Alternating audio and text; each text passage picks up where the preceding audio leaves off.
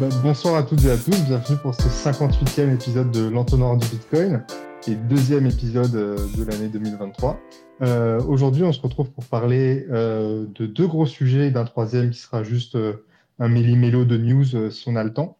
Et ces deux sujets sont d'un côté les vaults Bitcoin, donc qui sont des, des constructions faites sur Bitcoin qui permettent en gros de mieux protéger ses fonds face au vol. Et donc là, il y a une nouvelle proposition qui est assez intéressante, qui propose, euh, bon, qui propose un soft fork, donc on en discutera, mais qui permettrait voilà, d'avoir quelque chose de, bah, d'assez, à la fois assez simple et assez efficace pour, euh, pour euh, se protéger contre le vol euh, sur Bitcoin.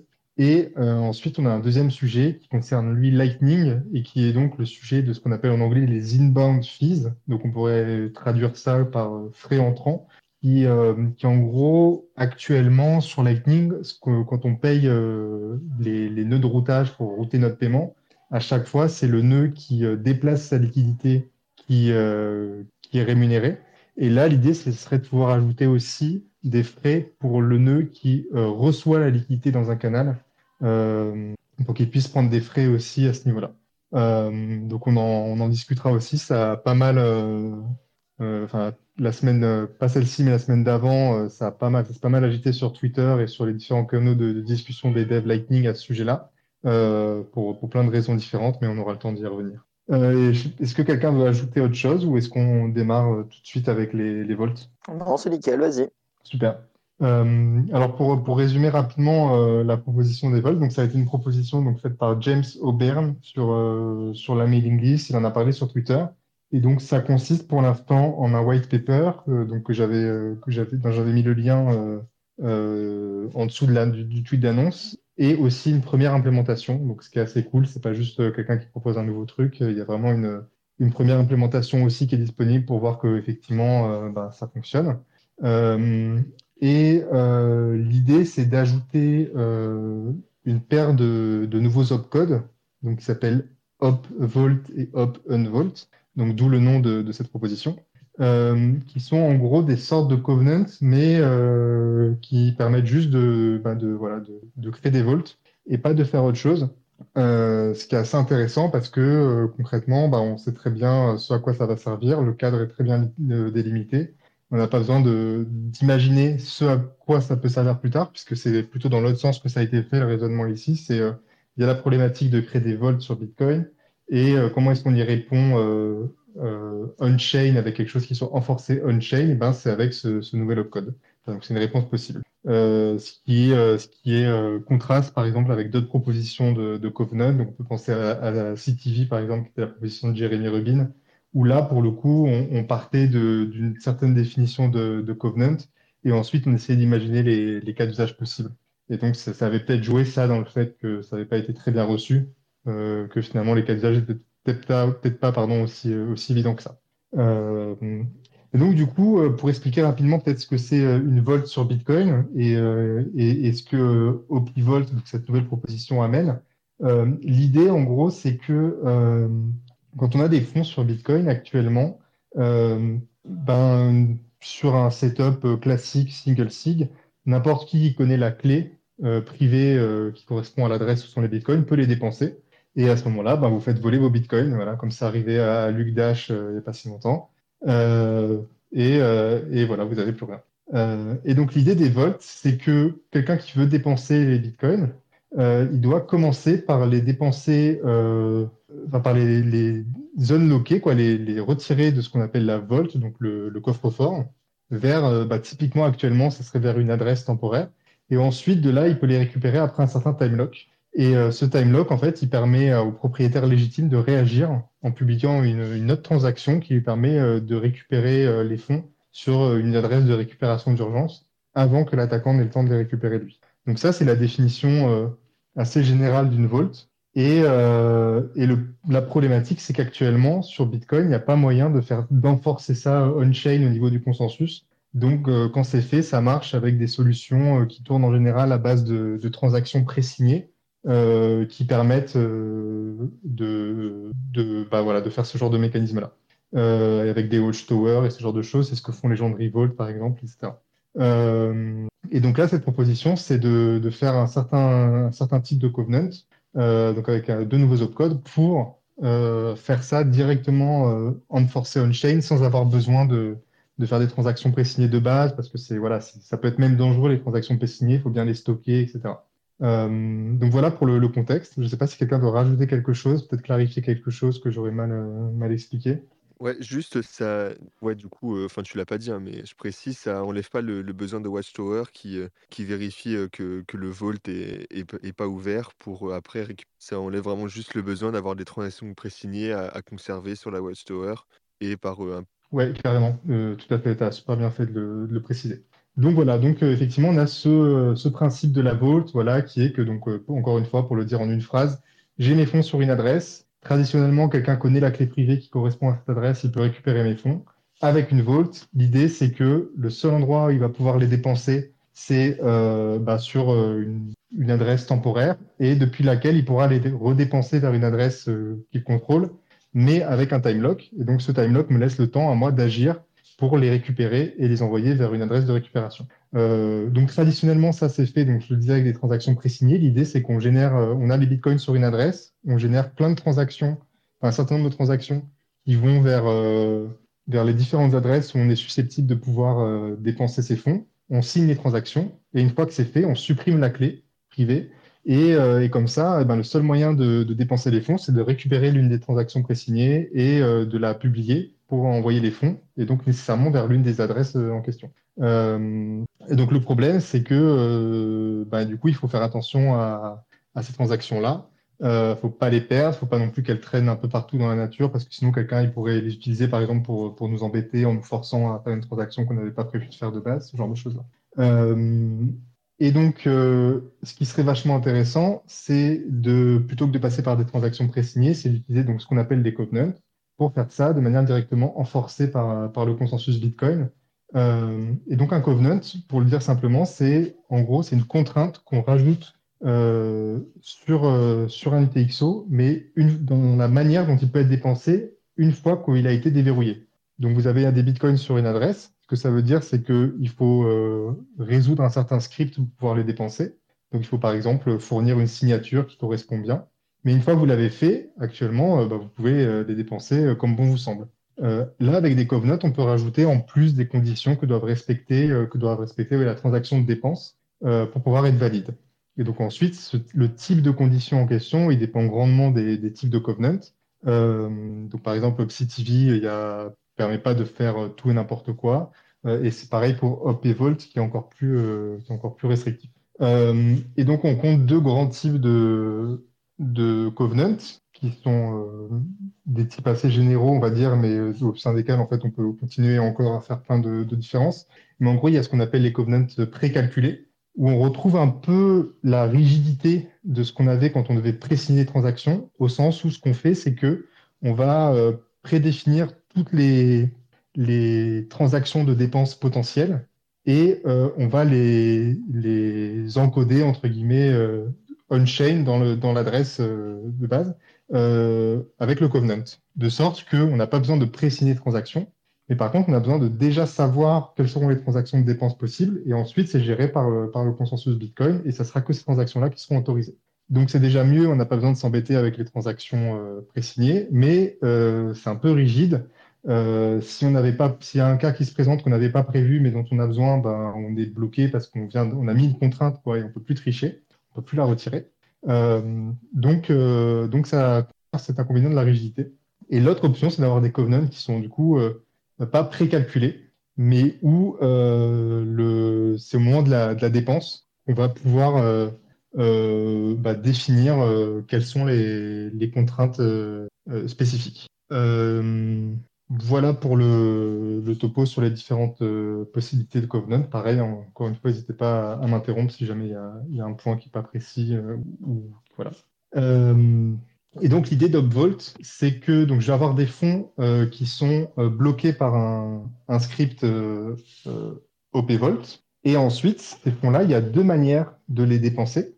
donc la manière classique, c'est de les dépenser avec une clé, euh, une clé privée euh, qui va bien, vers un deuxième, enfin vers un nouvel output qui lui est, euh, est encombré par un script OP Unvault. Donc ça veut dire que dans le OP Vault, déjà, le Covenant impose que la dépense soit vers un OP Unvault. Et donc cet OP Unvault-là, lui, ce qu'il dit, c'est qu'en gros, je peux le dépenser ensuite uniquement vers certains, certains outputs et après un délai qui, est, qui est défini. donc ça se fait en deux temps pour le, pour le Unvault classique, entre guillemets. Et ensuite, l'autre possibilité de dépenser les fonds qui sont dans le OP Vault de base, c'est euh, ben, euh, en euh, les envoyant sur l'adresse de récupération.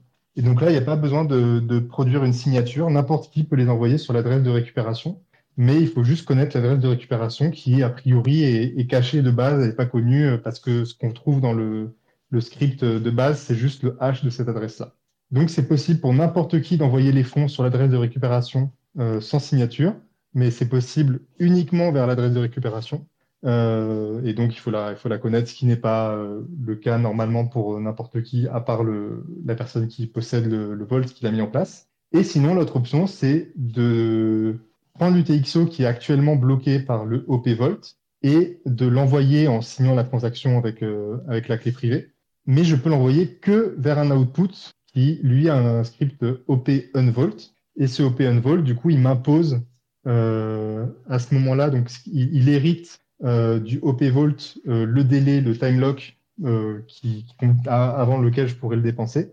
il hérite aussi la possibilité d'envoyer vers l'adresse de récupération, donc comme pour le OP Vault. Et par contre, là, ce qu'on rajoute quand on crée le OP Vault, c'est les, les, cibles, donc les, les, outputs vers lesquels on va pouvoir ensuite dépenser le OP Vault. Et donc, c'est à ce moment-là qu'on va pouvoir spécifier dynamiquement où est-ce qu'on peut envoyer les fonds quand on les sort de la vault, à contrario euh, des, euh, des, covenants euh, précalculés dont j'ai parlé un peu plus tôt, où effectivement il y avait besoin de tout préétablir avant. Donc ça, c'est le fonctionnement assez général. Alors, ça, ça peut-être un peu délicat de, de, bien tout suivre sans avoir un schéma sous les yeux. Donc, il y en a un qui est assez clair, page 4 du, du white paper des, de Hop et Volt. Mais donc, n'hésitez pas si quelqu'un veut le reformuler, si vous avez une question. voilà, voilà. Et sinon, sinon je poursuis. Euh, mais donc ça, c'est la présentation voilà, assez générale. Je pense que c'est à peu près compréhensible. Euh, donc on a, on a des fonds qui sont sur, sur une adresse avec un OP Vault. On peut soit les récupérer euh, sans devoir fournir de signature particulière vers une adresse donnée, qui est par contre, du coup, cette adresse-là, elle est vraiment, c'est que cette adresse-là. Donc il faut juste la connaître. Mais a priori, quelqu'un d'extérieur ne la connaît pas parce qu'il y a juste son hash qui est mis dans le script et pas l'adresse en elle-même. Et sinon, l'autre chemin de dépense, c'est en envoyant les fonds qui sont dans le OP Vault vers un OP Unvault. Et depuis l'OP Unvault, ensuite, on pourra les dépenser euh, vers un certain nombre d'outputs qui sont définis au moment de la création du OP Unvault, après un délai d'un certain nombre de blocs qui lui est défini au moment de la création du OP Vault.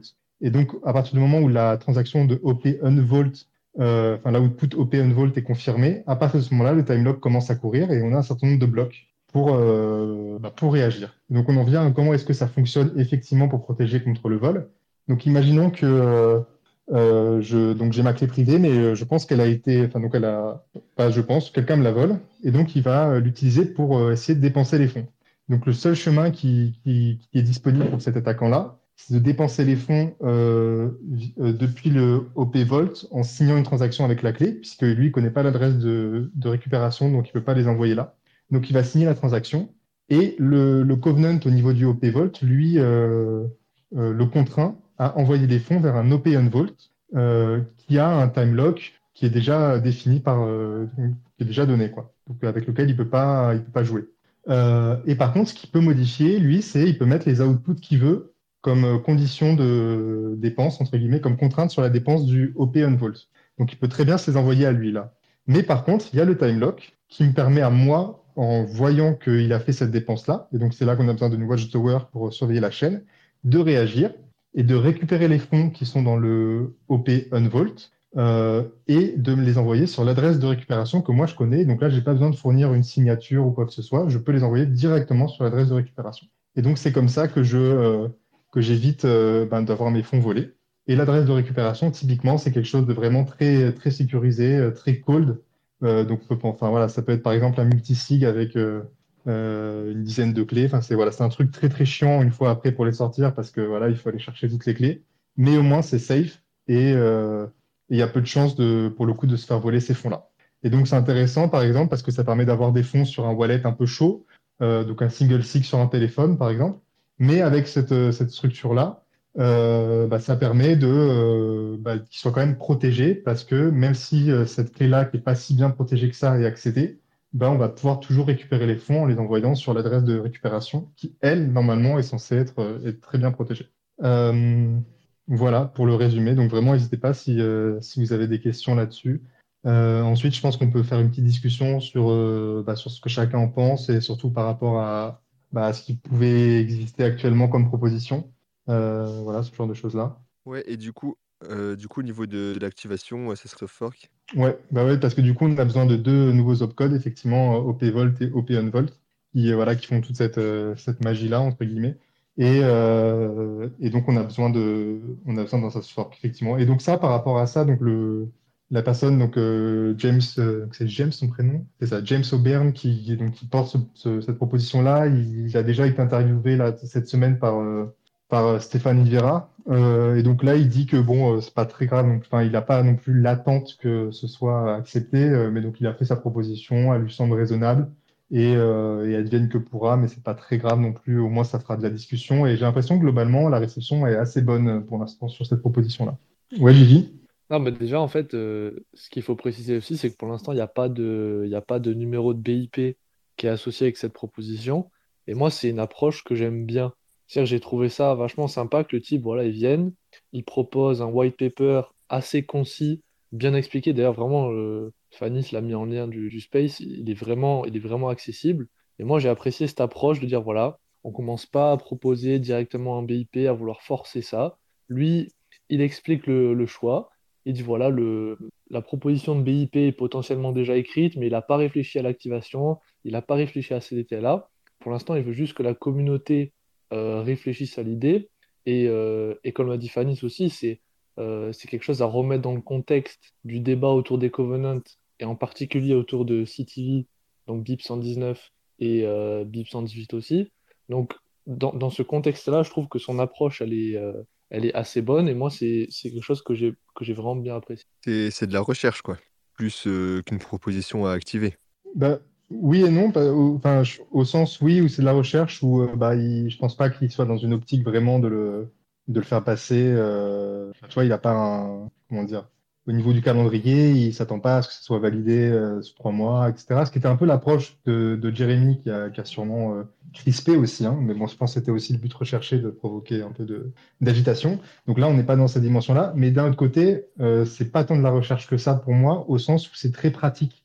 C'est-à-dire qu'il est vraiment parti d'un use case, euh, les Vault, et il fait une proposition de, ben, soft fork avec une paire de nouveaux opcodes qui permet de résoudre vraiment cette use case-là et finalement pas vraiment d'autres use cases. Et c'est là où peut-être euh, ça. C'est un débat en fait qui m'a pas l'air tranché encore, mais est-ce qu'on veut du coup des opcodes qui sont très euh, précis, qui permettent de faire une chose, ou est-ce qu'on veut des nouveaux opcodes qui vont faire plein de trucs parce qu'on veut pas faire trop de soft fork? C'est peut-être ça l'une des faiblesses pour moi de cette proposition. Bah, c'est pardon Guillaume, je passe avant alors que j'ai pas levé la main, mais c'était, aussi ça faisait partie des critiques, à faites à 19. Justement, si on voulait implémenter des covenants, il fallait le faire en telle sorte que il disait que 819 permettait pas cette chose pour un un soft fork, et là, pour le coup, du coup, ça permet encore donc je suis un peu aussi de cet avis-là. Après, faut faut pas essayer de de vouloir trop mettre évidemment, on risque de surcharger la chose et un failure, mais mais là, ça me paraît quand même vachement restreint, tout autant utile que puisse être, hein. Ouais, Guillaume? Ah je suis assez d'accord avec vous. Euh, mais d'un autre côté, il y a un paragraphe dans le white paper qui indique vraiment que pour lui, il voit ça comme une solution intermédiaire euh, moyen terme, parce qu'il dit voilà, aujourd'hui, il n'y a pas de consensus sur euh, l'état des covenants, sur est-ce qu'on va activer 119, est-ce qu'on va activer 118, est-ce qu'on va rien activer. Et du coup, lui, dit ben, en attendant, moi, je propose ça. Et, et moi, je suis assez d'accord avec cette approche parce que si tu regardes vraiment euh, ce, que moi j'appelle moyen terme, c'est-à-dire euh, dans les 2 à 5 ans, on va dire, euh, réalistiquement, aujourd'hui, il y a deux choses qui sont importantes de faire avancer pour la communauté et, dont les gens sont, sont excités. C'est évidemment tout ce qui se passe autour de Lightning, de la scalabilité, etc. Donc ça, c'est un peu le côté voilà, smart contract, blablabla. Mais d'un autre côté, le sujet qui est vraiment super important et encore plus important après ce qui s'est passé avec FTX, c'est le sujet de la custody. Euh, et, en fait, ce, cet opcode-là, il cible vraiment exactement euh, ce, sujet-là. Et c'est pour ça que moi, je trouve que même si c'est assez restreint, en fait, c'est exactement le sujet dont on a besoin. Et en plus de ça, euh, du moins de, du consensus que je semble avoir de Twitter, etc., c'est une solution qui serait pas potentiellement, qui créerait pas de problème comme le reste des covenants. Donc, euh, c'est quelque chose qui permet d'avoir une approche euh, réalisable d'ici deux ans. Quoi. On, peut vraiment le faire et ça peut vraiment apporter un bénéfice clair et ciblé à Bitcoin. Donc de ce point de vue-là aussi, euh, c'est pour ça que c'est intéressant. Mais est-ce qu'on veut vraiment faire un saut fort pour du moyen terme? Bah, Je t'avoue, j'ai pas la réponse à ça.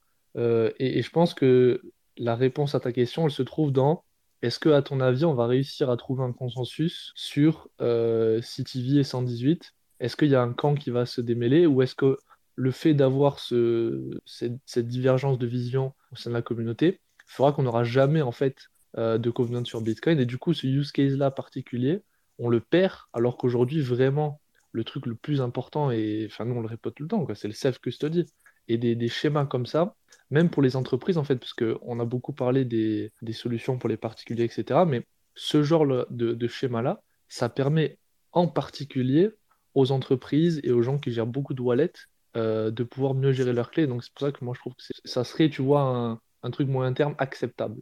Ouais, je rebondis par rapport à ce que tu disais sur euh, effectivement, euh, est-ce qu'on va arriver un jour à avoir un consensus sur la question des covenants? Parce qu'il y a, a Copain Malin qui a mis un commentaire sous le, tweet de, l'entonnoir pour dire qu'il y avait un groupe de travail actuellement qui essaye de reprendre les propositions existantes et à venir, de définir un cadre et voir comment les intégrer euh, ou faire une synthèse. Donc, euh, il semblerait que voilà, il y, a, un groupe de travail qui essaye de travailler là-dessus. Je ne sais pas du tout où ça en est, si jamais euh, ça avance. Ça me paraît être le genre de choses où bah, on aura sûrement de, la belle recherche et, une vue globale du truc, mais effectivement, pour qu'on atteigne un consensus sur dans quelle direction on part, là, ça me paraît beaucoup plus compliqué. Euh, et par rapport à ce que tu disais aussi au niveau entreprise, euh, c'est là aussi où je trouve la proposition intéressante, c'est qu'il y a, il, en parle un peu à certains moments dans le white paper. Euh, il y a des notions de, de batching qui sont possibles et qui sont rendues possibles notamment par le fait que tu peux spécifier au moment où tu sors les, les coins de la vault bah, où tu veux les envoyer. Et donc c'est possible de batcher à la fois les, les sorties de Vault classiques où tu vas dépenser les coins. Et c'est possible aussi de batcher les, la recovery, donc quand tu as tes coins que, que, tu vas perdre. Si jamais en fait tu utilises la même adresse de recovery pour plusieurs vaults différentes, c'est possible de euh, récupérer les fonds, de, enfin de batcher les, les, transactions qui retirent les fonds des vaults et, les envoient, et qui les envoient vers la recovery. Ce qui peut être quand même assez euh, important et intéressant pour, euh, ben, je sais pas moi, un exchange par exemple, mettrait les fonds de ses, clients dans des vaults, bah, s'ils en ont plein euh, et qu'ils doivent réagir vite parce qu'il y a le time lock qui court, euh, bah, c'est vachement important de pouvoir euh, récupérer un maximum de volts en un minimum de transactions et aussi rapidement que possible. Et donc ça, c'est vachement intéressant. Le, seul, la contrepartie, c'est qu'effectivement, une fois qu'on, si on utilise la même adresse de, de recovery, donc de, récupération pour plusieurs volts différentes, dès qu'on envoie depuis une vol vers l'adresse de récupération, elle devient connue et donc n'importe qui peut euh, envoyer les fonds d'une autre vault qui va vers la même adresse de récupération sans fournir de signature, puisque c'est le principe, on n'a pas besoin de signer les envois vers la, récupération. Euh, donc c'est pas grave au sens où les fonds bah, ils vont sur l'adresse de récupération, donc ils sont pas perdus. Mais ça peut, par exemple, être un vecteur pour DOS quelqu'un, enfin pour l'embêter, quoi. Donc euh, sur une entreprise, ça peut vraiment avoir un impact en prenant les fonds qui sont dans une vault et en les envoyant ailleurs. Donc c'est vraiment la contrepartie de, ça, de cette possibilité de, batcher les, transactions de récupération. Mais euh, voilà, ce que, que j'ai bien aimé, effectivement, voilà, pour rebondir encore là-dessus.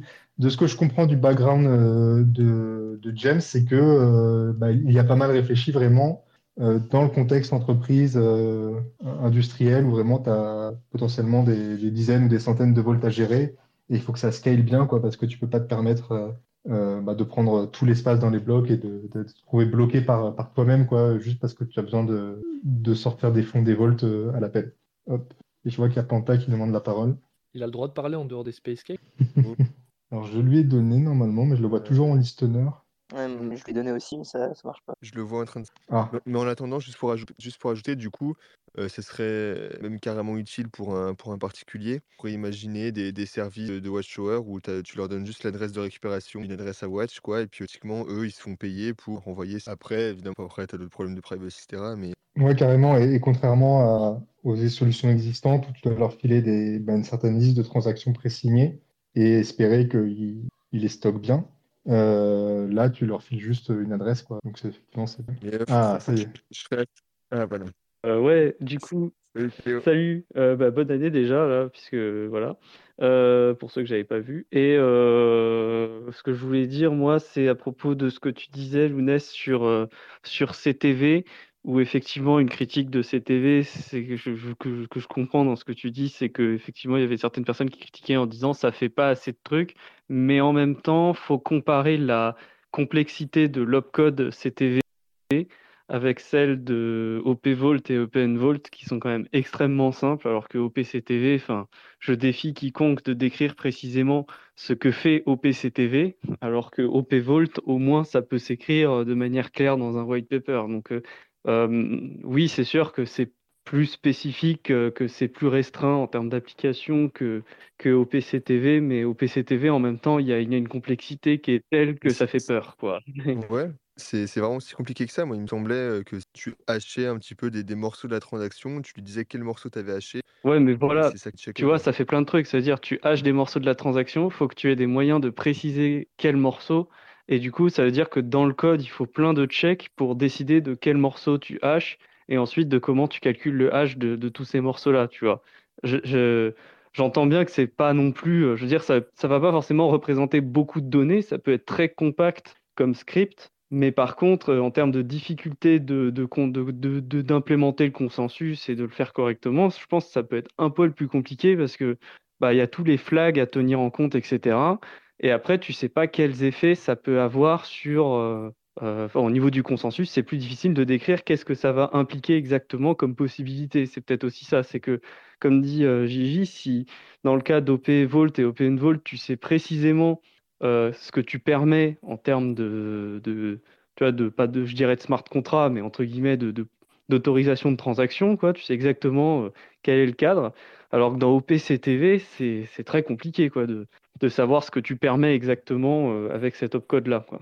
Donc c'est, ça va aussi, euh, c'est pour ça aussi que, bon, après, je, suis parfaitement d'accord avec ta, critique. C'est vrai que c'est très restreint comme cadre d'application. Et est-ce qu'on a vraiment besoin euh, de réfléchir à comment faire une soft fork, l'activer correctement, etc. Juste pour ça, c'est peut-être effectivement, pour l'instant en tout cas sur le papier, c'est c'est clair que le, le compte n'y est peut-être pas, mais je veux dire, l'idée est quand même intéressante de ce point de vue-là que c'est très simple, on sait exactement ce que ça va faire, on sait exactement comment on est censé l'utiliser.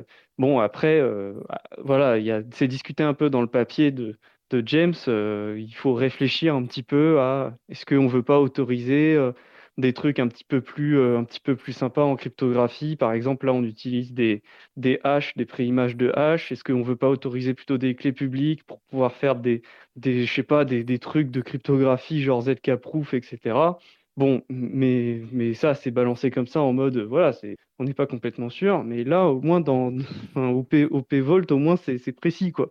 Alors que OPCTV, je ne suis pas sûr de comprendre la portée que ça peut avoir, tu vois. Et c'est et c'est peut-être un problème aussi. Et c'est pour ça que la critique de dire ça fait pas assez, en fait, je pense que c'est plus une critique du type on ne sait pas jusqu'où ça va. Et c'est complexe et on ne sait pas ce que ça nous permet exactement. Alors que là, c'est simple, on sait ce que ça permet. Et voilà, après, euh, on sait quelles sont les limites de ce truc-là, on sait que euh, on peut peut-être faire euh, certaines choses, mais pas plus. Tu vois, enfin, voilà, c'est tout ce que je voulais dire. hein. Après, je, je- j'entends bien que pour l'instant, moi, c'est pas la première soft fork que je voudrais faire activer actuellement. Si on avait une à activer, j'activerais BIP 118, moi. Mais, mais bon, tout ça, c'est une wishlist, c'est très bien. Mais euh, là, sur, euh, c'est juste ça. Moi, ce que je voulais, c'était juste répondre sur le fait que euh, la complexité étant quand même pas du tout la même entre OP Volt et Unvolt et OPCTV, voilà, je, je comprends que on puisse plus facilement accepter OP Volt et Unvolt que OPCTV comme ça au premier regard, quoi. Voilà. Après, la, la difficulté est assez proportionnelle, quoi. OP-Volt, ça fait pas grand-chose, et CTV, ça fait plus de choses, quoi. Donc c'est un peu normal que euh, ce soit un- plus complexe d'implémenter euh, CTV que, que euh, Upvolt. Guillaume, sorry. Non, mais en fait, pour le coup, euh, c'est, c'est- je suis vraiment d'accord avec ce qu'a dit euh, Pantamis. Et puis, carrément, hein, 118, pour moi, ça reste la priorité. Euh, mais effectivement, il y a une certaine élégance dans la proposition de, des volts, qui d'ailleurs, euh, il faut quand même préciser que même si ça paraît euh, simple, il y a quand même certaines choses qui restent à régler au niveau des fees euh, et qui doivent être réglées avant de, penser à Volt. Et ça, ça sera des débats, juste quand on voit le débat qu'on a eu sur SB, RBF, les débats sur, les encore output et sur package relay, euh, ça va pas être simple aussi. Donc, ou- certes, oui, c'est simple, mais il y a déjà beaucoup de choses à gérer.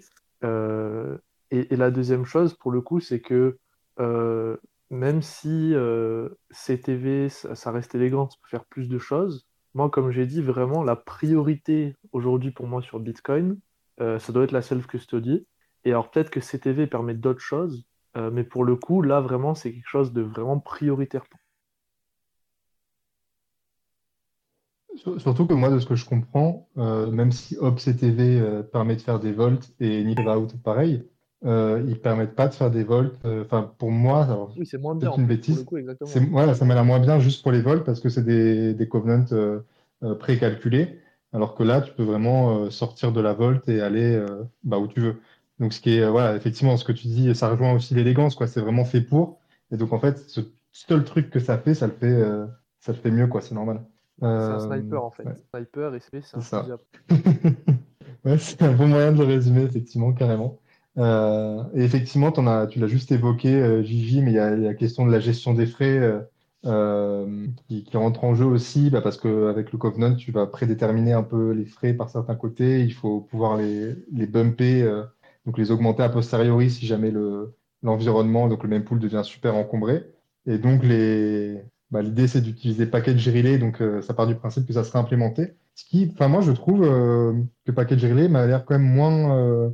Euh, il m'a l'air d'avoir moins de controverses autour de Package Relay qu'autour de choses comme RBF. euh, ça me paraît beaucoup plus euh, accepté, que c'est un comportement souhaitable et presque attendu quoi, du, même pool. Donc l'idée, c'est de, voilà, si on a une transaction parente qui paye pas beaucoup de frais, on peut la, l'augmenter a posteriori en dépensant l'output de cette transaction-là avec une nouvelle transaction fille qui, elle, paye des frais plus élevés. Mais l'enjeu, c'est de faire en sorte que euh, ce soit le fee rate du paquet entier qui soit pris en compte par les nœuds quand ils relaient les transactions et pas les deux fee rates pris indépendamment. Et donc, c'est vraiment, c'est juste ça l'en- l'enjeu de la chose. Et ça me paraît, euh, enfin là, pour le coup, ça me paraît beaucoup moins euh, touchy que, RBF. Lounès? Ouais, bah c'est très intéressant les, off-volt, mais si je puis me permettre, il nous reste moins de 20 minutes, donc ce serait peut-être cool de passer aux inbound, inbound fees. Et puis à la limite, on... de toute façon, on va faire un space cake sur les, sur les covenants, un de ces quatre, donc on, on pourra sûrement, sûrement en reparler plus, plus en profondeur. Mais là, comme, comme Fanny et moi, on est un peu pressé par le temps, ça, ça serait sympa de passer au, au fees, quoi, si ça vous convient. Carrément, carrément, effectivement, Carrément. c'est bien. Euh, génial. Bah, donc du coup, euh, les inbound fees sur Lightning. euh, donc comme je le disais en introduction, actuellement sur Lightning, donc quand vous voulez envoyer un paiement à un nœud auquel vous n'êtes pas connecté directement par un canal, bah, vous devez nécessairement passer par les canaux euh, d'autres personnes, donc par d'autres nœuds sur le réseau. Et euh, ce que ça veut dire, c'est que vous allez, euh, au sein des canaux de ces autres personnes, vous allez déplacer de- des fonds d'un côté euh, du canal vers l'autre côté. Et donc, il y a, deux choses. Il y a d'une part, euh, ça sous-entend que ben, des gens ont mis de la liquidité euh, à disposition bon endroit pour vous, mais donc ils n'en font pas autre chose à ce moment-là. Donc, c'est un coût d'opportunité pour eux qu'il va falloir euh, rémunérer. Et d'autre part, ça veut dire qu'au bout d'un moment, au fur et à mesure qu'il y a des paiements, ben, peut-être que la liquidité de ces personnes-là va se retrouver euh, à des endroits où elle peut plus vraiment être exploitée. Et donc, ils vont devoir euh, soit euh, fermer ce, canal, soit ce qu'on appelle le, le rebalance, donc faire une transaction dont le seul but est de réallouer les fonds autrement au sein du canal. Donc ça peut être soit via ce qu'on appelle du, circular rebalancing donc au sein de Lightning, soit en utilisant des, des submarine swaps, donc euh, avec une transaction on-chain qui est impliquée. Donc dans les deux cas, il faut payer des frais. Et donc c'est ces deux dimensions-là, donc le coût d'opportunité et les frais de, rebalancing, qui justifient euh, que ben, quand on passe par les canaux de quelqu'un d'autre, il faut bien le, le, le rétribuer euh, pour ce capital qui nous permet d'utiliser euh, pour router le paiement. Euh, et donc actuellement, l'idée, c'est que ben, au sein de chaque canal, c'est la personne qui déplace sa liquidité de son côté vers l'autre côté qui prend des frais dans ce canal-là. Mais comme euh, au sein d'un paiement donné, euh, bah, chaque personne qui euh, reçoit des fonds depuis l'autre côté d'un canal, bah, elle en envoie de l'autre côté sur un autre canal, ça veut dire que bah, tout le monde qui route un paiement en fait touche des frais au passage. Mais donc il y a une propo- mais le donc en tout cas tous les nœuds qui routent un paiement donc sont payés, donc ça c'est bien, c'est ce qu'on veut. Ça, incite les gens à avoir de la liquidité là où c'est intéressant d'en avoir pour pouvoir router des paiements. Mais il y a des gens qui aiment bien aussi utiliser les frais de paiement comme moyen euh, euh, d'orienter sélectivement euh, les, les paiements dans un sens ou dans l'autre. Et donc, c'est possible de le faire aujourd'hui en sortie de son nœud, donc c'est-à-dire pour ce qu'on va pousser dans, ces canaux vers l'autre côté, puisqu'on peut modifier les frais de ce côté-là. Mais euh, c'est pas possible de le faire sur les, les paiements qu'on reçoit, l'int- euh, donc euh, où on a de la liquidité qui vient vers notre côté. Euh, autrement dit, euh, actuellement, ce qui est possible de faire, c'est que si on a un canal qui est euh, bien équilibré et qu'on n'a pas envie qu'il soit déséquilibré, on peut, euh, enfin en tout cas qu'on veut le, faire payer, quoi, on peut augmenter les frais euh, dans ce canal-là. Et donc un paiement qui veut euh, passer par nous et en sortie de nous passer par ce canal-là, il devra payer plus que euh, pour passer par un autre canal qui potentiellement est pas très bien équilibré. Mais par contre, c'est pas possible de dire euh, sur un canal où on est en, comment dire, où au sein d'un paiement, on reçoit les fonds dans ce canal-là et on va les pousser dans un autre canal. C'est pas possible de jouer sur les frais sur le canal dans lequel on reçoit les fonds, simplement parce qu'il n'y a pas de frais entrants, donc de hitbound fees sur Lightning. Et donc là, il y a bah, plusieurs gens qui, notamment pas mal d'opérateurs de nœuds, euh, qui trouveraient ça intéressant d'avoir cette possibilité, euh, et donc de pouvoir mettre des frais entrants. Euh, et donc, ça veut dire que quelqu'un qui, euh, qui va router un paiement, il va devoir payer à, chaque canal à la fois euh, les frais sortants du nœud qui pousse la liquidité de l'autre côté et les frais entrants du nœud qui reçoit la liquidité de son côté. Et donc ça pour chaque canal. Et donc il y a grosso modo deux manières de faire ça aujourd'hui pour, pour mettre à jour le réseau. Une manière, c'est de dire, ben, de la même manière qu'aujourd'hui, on a dans les, les messages que s'échangent les nœuds entre eux, ben, on a le, un champ euh, qui spécifie pour chaque nœud et même pour chaque canal le- les frais à payer, euh, donc les frais, les frais sortants à payer. On en rajouterait un, champ pour les frais entrants. Et pareil, on se, on diffuserait dans le réseau comme ça. Euh, le problème étant que enfin, il faut bien faire les choses pour que ce soit euh, rétrocompatible, parce que si tout le monde ne met pas à jour en même temps, ben, il y en a qui sont au courant qu'il y a ces frais en plus à payer et les autres ils le savent pas. Et donc on, on y reviendra après. Euh, et l'autre option, c'est de dire que ben, chaque nœud va demander à ses, à donc aux gens avec qui il partage un canal, d'ajouter euh, ces frais entrants là.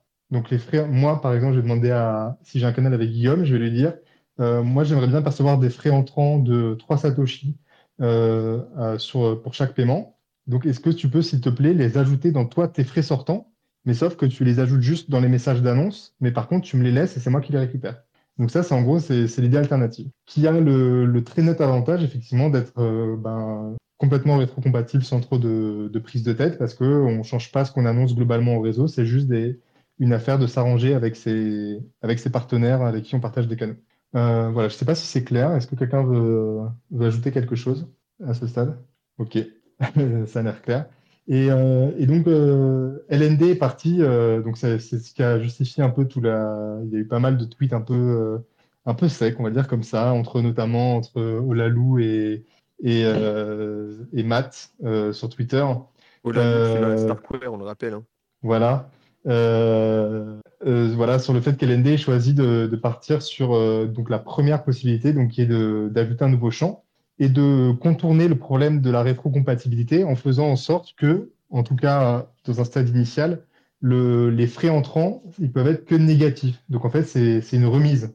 Euh, et donc l'avantage, c'est que ça fixe le problème de rétrocompatibilité parce que quelqu'un qui n'a pas mis à jour, en fait, il va juste payer les frais qu'il paye euh, actuellement. Et quelqu'un qui a mis à jour, il sera conscient qu'il y a une remise parce qu'il y a moins de frais entrants, enfin parce qu'on soustrait euh, les frais entrants aux frais euh, sortants de l'autre nœud. Et donc, il saura qu'il peut payer moins de frais. Mais dans tous les cas, euh, le, nœud qui, met en place des, frais entrants, ben, si le, payeur a, mis à jour, ben, il va, il, va, il va recevoir un peu moins de frais. Et si le payeur n'a pas mis à jour, il recevra plus de frais, donc il sera encore plus content. Et en parallèle, ben, le fait de pouvoir recevoir des remises sur les frais, ben, ça permet d'inciter les gens à mettre à jour éventuellement et d'avoir plus de gens qui qui, qui ont un nœud à jour et qui savent qu'il y a ce, ce nouveau champ de inbound fees à, regarder. Et donc à terme, éventuellement, le, le bah, la roadmap, l'idée finale, c'est que bah, une fois que suffisamment de gens ont mis à jour, si on voit que c'est utile et que ça marche, ben, à ce moment-là, commencer à proposer aussi des frais positifs. donc à ce moment-là, pour le coup, il faudra avoir mis à jour et, et être au courant de l'existence de ce champ inbound fees, parce que sinon, si on essaye de faire passer un paiement, mais en payant moins de frais que ce qui est attendu par les nœuds de routage, ben, le paiement n'ira pas au bout parce qu'il ne paye pas assez de frais. Euh, voilà. Euh, et puis au, milieu de tout ça, il y a aussi en fait un débat plus large sur est-ce que les inbound fees euh, ben, servent vraiment à quelque chose, euh, avec plusieurs types de débats. D'une part, est-ce que c'est légitime pour un nœud de pricer de la liquidité qui en fait ne lui appartient pas vraiment parce qu'elle est de l'autre côté du canal, donc c'est pas vraiment ses fonds à ce moment-là. Et puis aussi, est-ce que ça va vraiment permettre de d'avoir un réseau plus efficient où on, permet, où on oriente mieux les, flux de paiement au sein du réseau. Donc ça, c'est plutôt une approche voilà, un peu plus globale euh, en termes de, bah, de est-ce que le réseau est plus efficace. Mais en tout cas, euh, au niveau local, il y a quand même pas mal de, ce que j'ai vu de nœuds de routage qui ont l'air de demander cette feature. Euh, voilà. Donc je ne sais pas si vous avez un avis là-dessus aussi sur l'utilité euh, des inbound fees euh, en tant que tel, ou est-ce que ça suffit ce qu'on a actuellement avec juste les outbound fees. Bah, Pour moi, c'est très simple, je ne sais pas. Et mais le seul truc que je sais, c'est que je fais confiance dans le marché libre et qu'à partir du moment, aujourd'hui, quand on parle de Lightning, on sait tous ici à quel point c'est euh, critique, entre guillemets, le, succès de Lightning pour augmenter l'adoption de Bitcoin, non pas pour le succès en lui-même de Bitcoin, parce que Bitcoin euh, tout seul réussira même sans Lightning, mais si on veut que ça soit encore plus populaire, Lightning c'est très important. Euh, donc c'est un sujet qui est extrêmement important et euh, forcément rendre les nœuds Lightning et le routage de Lightning attractifs d'un point de vue euh, financier, c'est extrêmement important. Donc, euh, tout, pour moi, toutes les solutions qui permettent un petit peu plus de flexibilité, de granularité en termes de pricing de cette liquidité sur Lightning, pour moi, c'est intéressant. Euh, Est-ce que c'est quelque chose de bien à faire ou pas? Au bout d'un moment, effectivement, bah, c'est bien la théorie, c'est bien la discussion sur Twitter. Moi, je trouve que l'approche de Lightning Labs, elle est assez bonne, c'est-à-dire, bah, voilà, nous non plus, on ne sait pas. Donc, euh, autant essayer, voir ce qui se passe. Et puis, de toute façon, euh, moi, j'ai toujours dit que euh, Bitcoin Core, il fallait absolument pas toucher, on n'était pas là pour expérimenter. Par contre, Lightning, il n'y a aucun risque pour la, pour la base chain. Du coup, en fait, go expérimenter. Et c'est pas grave si on fait des erreurs. C'est pas grave si voilà, ça, ça casse quelques trucs sur le chemin. C'est vraiment pas grave. Ça nous permet long terme d'avoir plus de visibilité sur ce qui est faisable ou pas. Donc moi, globalement, je trouve que c'est très intéressant. Et les gens qui pleurent parce que euh, euh c'est LND qui l'a fait euh, sans forcément avoir du consensus, ben en fait, Lightning, c'est pas Bitcoin. Donc, euh, si t'es pas content, eh ben, euh, rachète Lightning Labs et puis deviens CEO. Voilà, moi, c'est ma, ma solution. Je sais que ça fera réagir, mais euh, globalement, voilà, moi, je, je suis pour et, j'attends de voir les résultats et je prendrai ma décision à ce moment. Euh, par rapport à ce que tu viens de dire, c'est surtout que ça met pas de fonds en danger, quoi. C'est à la limite, on, on essaye pendant quelques temps, puis on voit ce que ça donne, et puis, puis voilà, quoi. On peut, on, peut se permettre, on peut, on peut permettre d'expérimenter sur Lightning si ça, si touche pas directement au fond. Et là, pour le coup, euh, touche pas. Moi, je suis, assez d'accord effectivement avec euh, ce que vous avez dit tous les deux. Le, seul truc, c'est que j'ai vu des gens sur Twitter aussi qui disaient que euh, c'est bon, il n'y a pas de souci euh, sur le principe, tu vois, que quelqu'un expérimente et tente un truc, mais que là, l'approche prise par LND euh, pourrait empêcher d'autres implémentations d'essayer l'autre approche, donc celle où on va discuter avec son peer et qu'on va lui demander d'inclure ses frais entrant à soi dans ses frais sortant à lui. Euh, donc moi, j'ai pas trop capté cet argument, donc euh, c'était juste pour le mentionner parce qu'il existe. Euh, je suis pas certain de voir en quoi, euh, ben, si, si Lightning par exemple ne pourrait pas euh, implémenter l'autre façon de faire des inbound fees. Mais surtout, euh, pourquoi, pourquoi euh, l'implémentation d'LND, elle est considérée comme, comme pas bonne? Enfin, moi, naïvement, je me dis c'est mieux de foutre ça dans enfin pas élevé, dans, dans un champ en plus. Comme ça, au moins, tout le réseau au courant de, des outbound et des inbound de, de chaque côté channel. Et puis, c'est plus simple pour se faire le graphe et puis euh, calculer sa route. Alors que si tu dois prendre en compte que c'est le, le hub qui est avant qui s'occupe de gérer, euh, de lui envoyer les frais après et tout, ça me paraît plus euh, Pourquoi est-ce que pourquoi est-ce que ça part du côté de la deuxième méthode, plus de méthode-là, de rajouter un champ? Ben, Donc la grosse différence, c'est que euh, la méthode euh, ajouter un champ, elle est pas rétrocompatible si tu autorises les frais positifs. Que du coup, les nœuds qui sont pas au courant qu'il y a le nouveau champ, bah, ils paieront moins de frais que ce qui est requis, et donc leur paiement va pas aller au bout. Et donc, c'est contourné en disant, dans un premier temps, on va mettre que des discounts, et si vous voulez, et, en fait, comme le but, c'est juste de pouvoir euh, changer le, la entre deux canaux donnés, bah, d'en faire un qui soit moins cher que l'autre, et ben, c'est pas grave si tu peux mettre juste des frais négatifs en entrant, euh, tu peux toujours euh, euh, augmenter globalement les frais dans tous tes canaux et ensuite jouer sur les discounts pour que certains chemins soient plus intéressants que d'autres. Donc, il n'y a pas vraiment de sujet par rapport à ça pour moi, mais c'est vraiment l'argument central qui revient souvent, c'est que celui de discuter avec ton peer est supérieur parce qu'il permet de mettre directement, de manière rétrocompatible, des frais entrants euh, positifs. Mais en fait, c'est juste une question d'offset quelque part, quoi. T'as pas un, un- un bon graphe du réseau après, bien. Bah, bien tu l'as d'une certaine manière. Tu l'as de manière détournée parce que euh, l'information, en fait, elle est encapsulée dans les frais, euh, dans les frais de, du pire. Donc, tu l'as, en fait. Enfin, pour moi, ça, ça arrive à peu près au même résultat, mais, mais différemment. Mais je, je pense qu'au niveau, en tout cas, du graphe et du calcul de route, ça me paraît pas si différent que ça. Mais tu, du coup, tu, reposes, toi, en tant que nœud, sur le fait que tes peers vont euh, bien euh, euh, adapter à chaque fois que toi, tu veux changer tes frais entrants, bah, leurs frais sortants pour refléter ce changement-là, etc.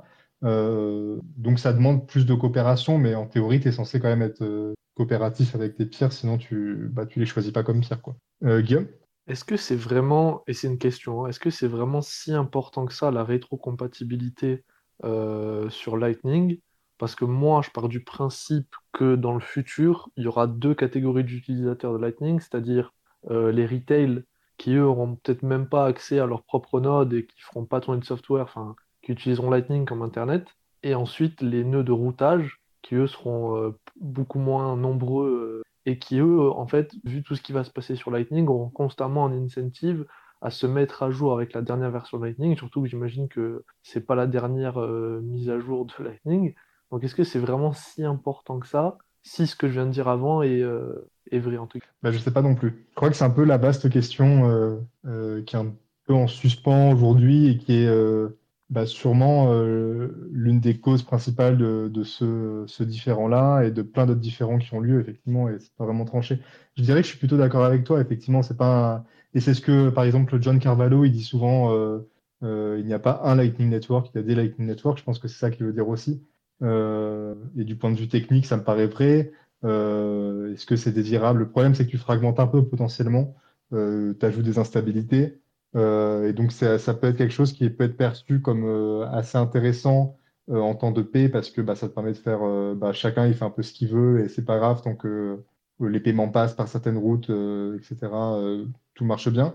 Mais ça peut être aussi dommageable dans temps de plus difficile où euh, on doit survivre à, des attaques extérieures. Parce que du coup, on a un réseau qui est un peu fragilisé par ces, euh, ces, petites différences entre implémentation ou, entre versions. Clairement. Bah, en, vrai, moi, je t'avoue, globalement, j'ai vraiment le sentiment que le problème avec la communauté Lightning aujourd'hui, c'est que les gens ont tendance à réagir avec les mêmes arguments et de la même manière qu'ils le font sur, euh, pour Core, en fait. Alors pour moi, c'est deux choses totalement différentes et c'est pas forcément les mêmes schémas de pensée, les mêmes, tu vois, les mêmes justifications de faire ou pas les choses. Euh, et j'ai l'impression que souvent, ça crée des problèmes parce que c'est des gens qui, ont cette réaction. euh, c'est comme si nous, voilà, tu dis au maxi, euh, la self-custody, c'est pas bien, boum, on va te, tu vois, te mettre tout le schéma de pensée de pourquoi la self-custody, c'est important. J'ai l'impression que les gens aujourd'hui font un peu ça, ils font pas cette différence entre Lightning et Bitcoin Core. Ils veulent préserver, entre guillemets, Lightning comme si c'était Bitcoin, alors qu'en fait, c'est presque l'inverse qu'il faut faire. Après, je suis d'accord qu'il faut quand même garder euh, un certain degré de, voilà, de mesure, mais j'ai vraiment cette impression-là et je, pense que c'est ça qui crée des problèmes aujourd'hui. Je pense effectivement, il y a un facteur psychologique qui est hérité de, bah, de la manière de penser autour de Bitcoin Core. Il y avait le côté aussi euh, plus pragmatique du fait que ben, il y avait euh, Lightning Labs avec LND qui avait longtemps 90%, puis 80% du, entre guillemets, de la part de marché quand tu comptes les nœuds, les nœuds publics. Alors c'est effectivement complètement différent si tu commences à compter les nœuds privés avec Phoenix, euh, donc il y a plein de nœuds à 5, par exemple, etc., de nœuds éclairs.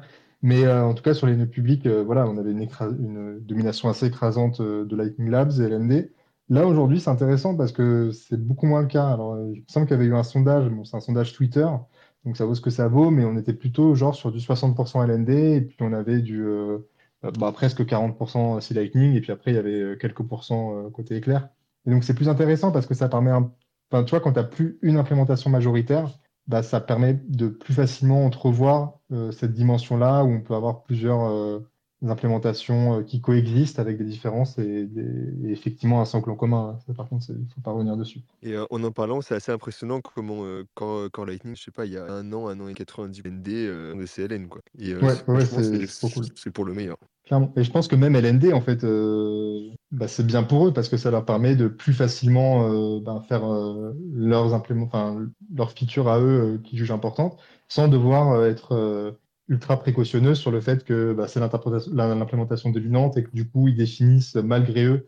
Alors après, c'est malgré eux ou peut-être qu'ils en tirent aussi profit, hein, mais bah, que voilà, ce qu'ils font définit une bonne partie de ce que le Lightning Network va être. Et là, ça ça leur permet même à eux, je pense, d'être un peu plus libres. sur- super discussion en tout cas. Euh, il est 19h, donc euh, je ne sais pas si on prend une question, une remarque rapidement ou si on clôt maintenant. Euh, mais en tout cas, voilà, c'est l'heure. Donc n'hésitez pas si quelqu'un a rapidement une question, euh, une remarque. Et sinon, on va, on va clore. Non, moi, super. Merci à vous trois d'avoir euh, géré l'entonnoir. C'était, c'était très sympa à écouter. Avec plaisir. Merci Comme toutes les Fanny. semaines, j'ai envie de... Bah, c'est toi, c'est toi qui host la semaine prochaine, vu qu'on sera à la conférence, une conférence shitcoin. Allez, aïe. j'ai proposé cette semaine. Je, je repropose pour la Eh, parfait. La semaine prochaine, c'est. Guillaume qui host. Tu peux, tu peux créer le Parfait. space dès maintenant, euh, le programmer. Allez. Génial. Ben, en tout cas, merci beaucoup euh, à tout le monde d'être euh, d'être venu nous écouter euh, un dimanche soir. Euh, si vous écoutez le, le replay sur YouTube ou en podcast, sachez que vous pouvez nous rejoindre sur Twitter tous les dimanches à partir de 18h. Euh, ça vous permettra de, participer avec nous, de poser vos questions, de faire vos remarques, euh, euh, voilà, tout ce genre de choses que l'interactivité permet. Sinon, donc on se retrouve du coup ben, dimanche prochain à 18h pour un nouveau space animé par Guillaume.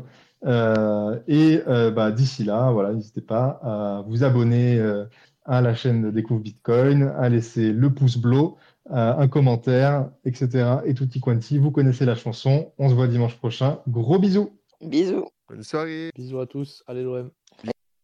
Merci d'avoir écouté notre podcast, j'espère qu'il vous a plu. N'hésitez pas à le partager sur les réseaux et nous mettre une note sur votre plateforme de podcast préférée, ça nous aide énormément. Ceci était une production Découvre Bitcoin, je vous retrouve très bientôt sur les réseaux. Merci à vous et n'oubliez pas de le partager grandement. Salut